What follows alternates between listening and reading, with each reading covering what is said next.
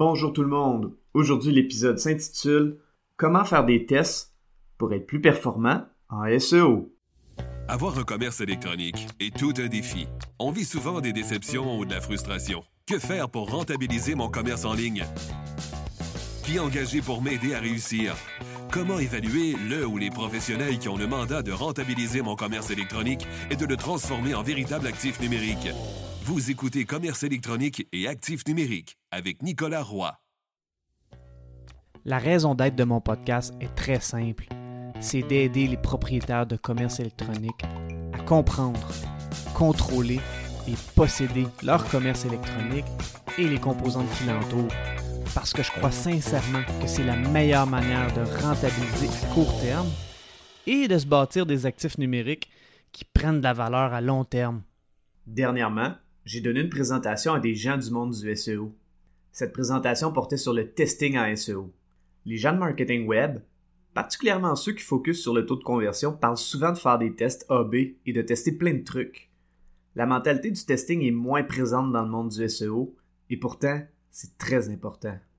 Dans cet épisode, qui est un mélange d'extraits de ma présentation et d'un épisode de podcast, je vous parle de comment tester pour le SEO. Avant de débuter l'épisode, j'aimerais vous inviter au roiseo.com.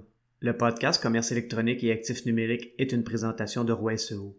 Pour en savoir plus sur vos actifs numériques et leur SEO gratuitement, rendez-vous au roiseo.com. On va commencer par un peu de contexte. Si vous regardez ici, moi, mon background de 2004 à 2016, ma première carrière, ça a été préparateur physique. Je me suis même occupé de l'équipe nationale masculine de volleyball. Donc, je suis un gars de préparation physique. J'ai euh, vraiment été baigné longtemps dans le monde de la performance sportive.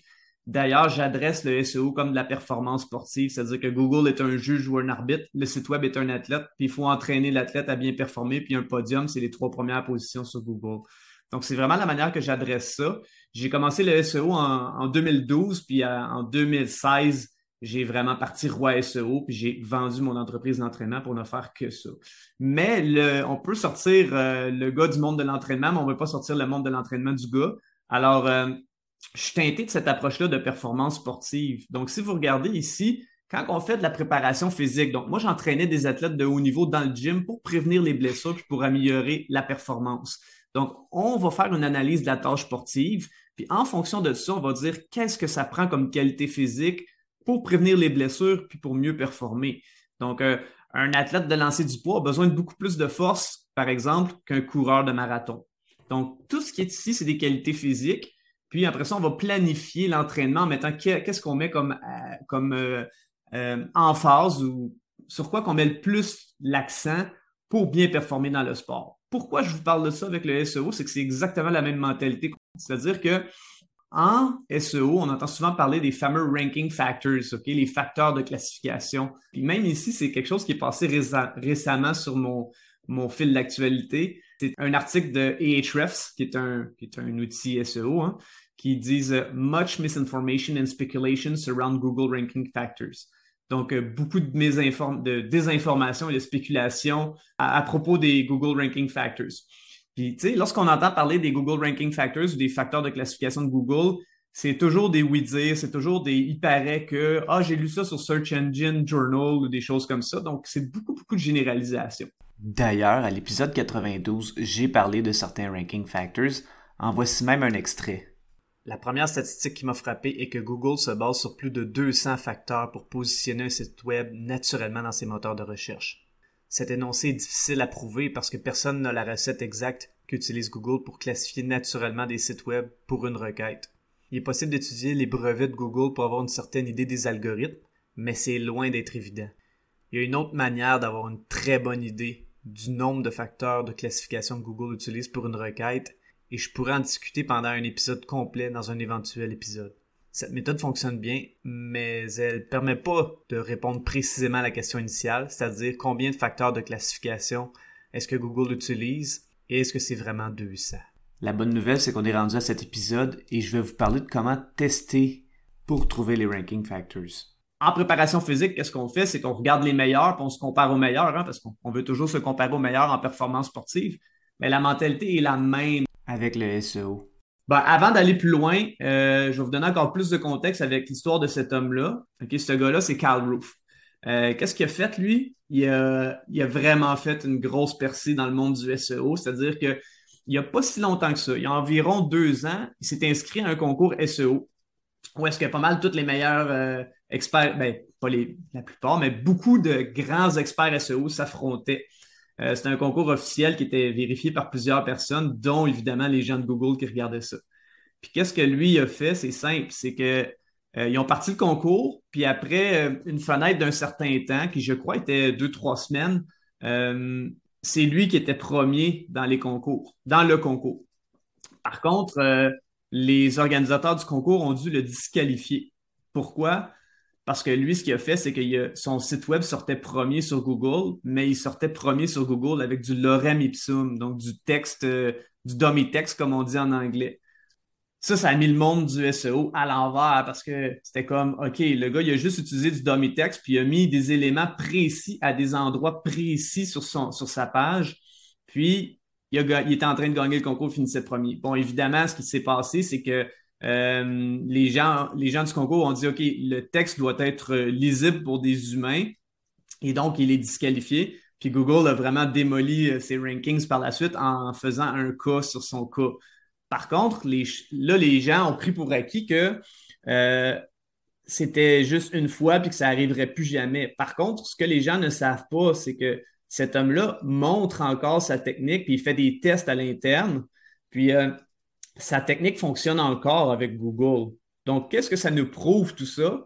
C'est que Google, bon, évidemment, il faut écrire pour des humains. Hein. Je ne vous dis pas de faire euh, du lorem ipsum, loin de là.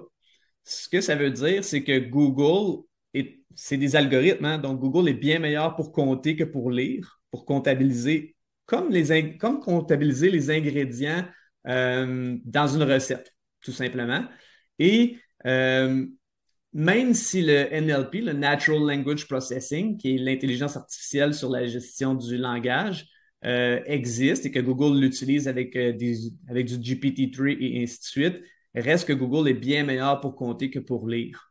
Donc, qu'est-ce que ça fait? Ça nous amène à la prochaine, à, la logique qu'on peut faire, c'est-à-dire qu'on peut quantifier des éléments, un peu comme en préparation physique, quantifier la quantité de qualité physique dans ce cas-ci, mais là, c'est la quantité des éléments sur un site web que ça prend pour ressortir sur Google.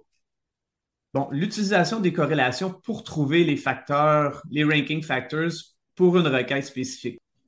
Qu'est-ce qu'on fait ici avec ça? C'est quoi ce graphique-là? Qu'est-ce que ça représente? Bon, lorsqu'on veut ressortir sur Google, si on prend pour acquis, on considère qu'on peut quantifier comme une recette les éléments comme une qualité physique pour performer, eh bien, qu'est-ce qu'on a? Pour une requête précise ou spécifique, c'est un mot-clé. Donc, par exemple, supposons que je veux sortir pour le mot-clé, euh, peu importe c'est quoi, le mot X, XYZ. Euh, je tape XYZ sur Google, puis là, il y a des résultats qui vont sortir parce que Google, la bonne nouvelle, c'est qu'à chaque fois qu'on fait une requête, Google nous donne des résultats l'axe des X, donc l'axe horizontal ici, c'est les résultats. Donc, ça, c'est le site web en première position, ça, c'est le site web en deuxième position, ça, c'est le site web en troisième position, et ainsi de suite, jusqu'à 10. L'axe des Y ici, donc la ligne verticale, c'est la quantité d'un facteur en question. Il peut y avoir des centaines de facteurs, OK? Supposons que le facteur que je décide d'analyser, c'est euh, euh, je vais dire n'importe quoi, la quantité du mot-clé dans le H1, le H1 étant le, grand titre, je prends pour acquis vous savez tous ça. Donc, euh, si on regarde pour la requête, donc le mot-clé XYZ, on regarde les mots-clés qui sortent.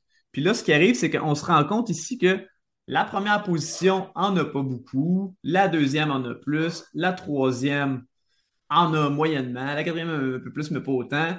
Bon, ben regarde, c'est un nuage de points aléatoires. C'est pas un facteur de corrélation, donc ce n'est pas un ranking factor. Même si Search Engine Journal me dit que c'est un facteur de classification, même si Yoast ou Rank Math me dit d'en mettre plus sur mon site web, ben moi, quand je regarde les résultats de Google, là, quand ça ressemble à ça, là, ça me dit que je ne devrais pas en mettre plus, je ne devrais pas perdre mon temps et mon énergie à travailler là-dessus, même si c'est une bonne pratique du web.